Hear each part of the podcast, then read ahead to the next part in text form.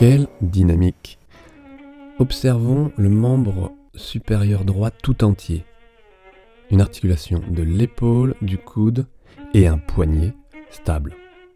À aucun moment, le poignet lâche. Alors évidemment, cette dynamique de jeu favorise cette tendance. On pourrait le voir sur quelque chose de plus lent, avec un poignet plus souple. C'est vrai. Mais j'ai pris précisément cet extrait pour voir à quel point le poignet doit rester tonique pour proposer au doigt de rester le plus souple possible, mais surtout pour éviter un court-circuit entre toute la dynamique de l'épaule et du coude, ou du bras et de l'avant-bras, au niveau du poignet. Le poignet peut court-circuiter s'il est trop souple, s'il n'est pas tenu, la dynamique qui vient en amont de la main, du coude et de l'épaule.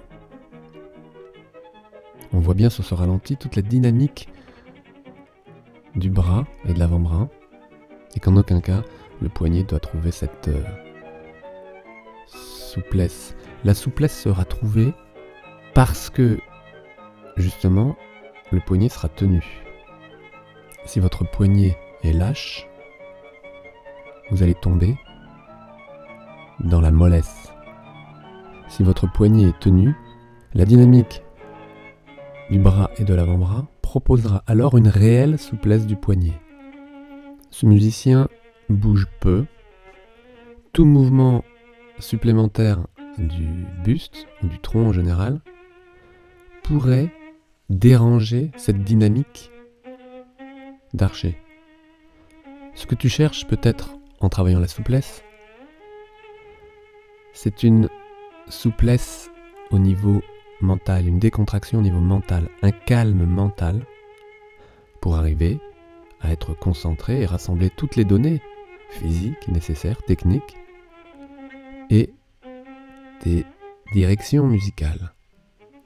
Si cette souplesse, cette relaxation, tu la mets au niveau physique, le risque est l'effondrement. L'effondrement d'une région corporelle qui ne jouera plus son rôle. Le rôle du poignet est de donner une orientation à la main et de donner une stabilité à la paume de la main, au niveau des métacarpiens, les os de la paume de la main, pour donner une liberté de mouvement au doigt. Donc cette stabilité du poignet est fondamentale, ou est en lien directement avec la stabilité du membre supérieur, de la base du membre supérieur, les épaules. La stabilité de l'épaule est nécessaire pour donner la liberté et la dynamique du membre supérieur. À droite, une dynamique d'archer. À gauche, une dynamique de bras qui va travailler les changements de cordes, les démancher. La stabilité des épaules dépendra de la stabilité ou de la souplesse de la colonne vertébrale. Quand je dis souplesse, c'est encore une fois une dynamique mobile, sans raideur, qui dépendra de la stabilité du bassin. Le bassin est une région qui doit rester stable.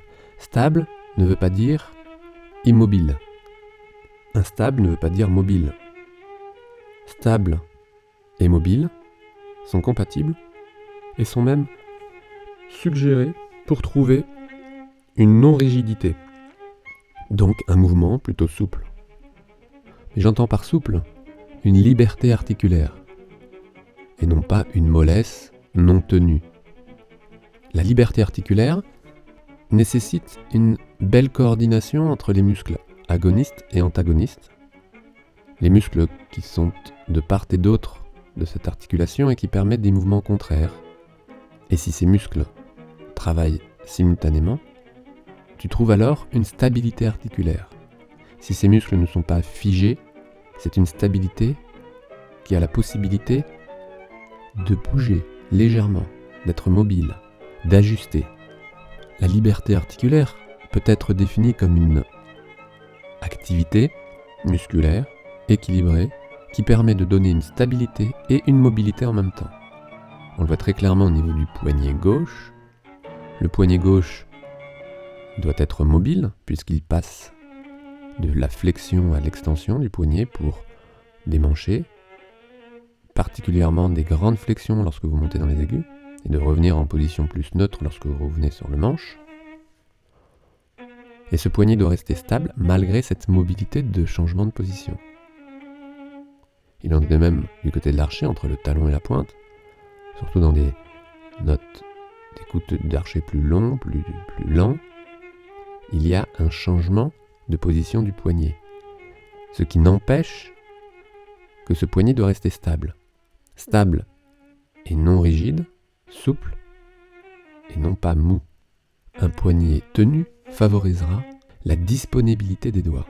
Encore une fois, les doigts ne doivent pas être relaxés, mais disponibles, ce qui signifie que les muscles des doigts travailleront pour la mobilité des doigts et toute leur indépendance, précision, puissance, et non pas pour participer à la stabilité du poignet qui ne serait pas stabilisé par les muscles stabilisateurs du poignet.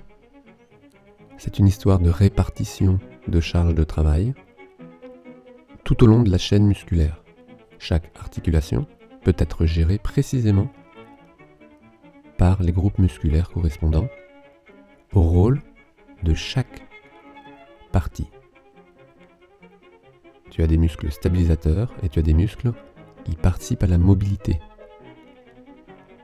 Ces muscles sont très clairement définis. À toi de sentir cette théorie qui, si elle n'est pas appliquée, ne reste qu'une théorie. Si ce sujet t'intéresse, laisse-moi un commentaire, des remarques, abonne-toi à la chaîne si tu veux en savoir plus et mets un like si cela t'a plu. A très bientôt dans une autre vidéo. Ciao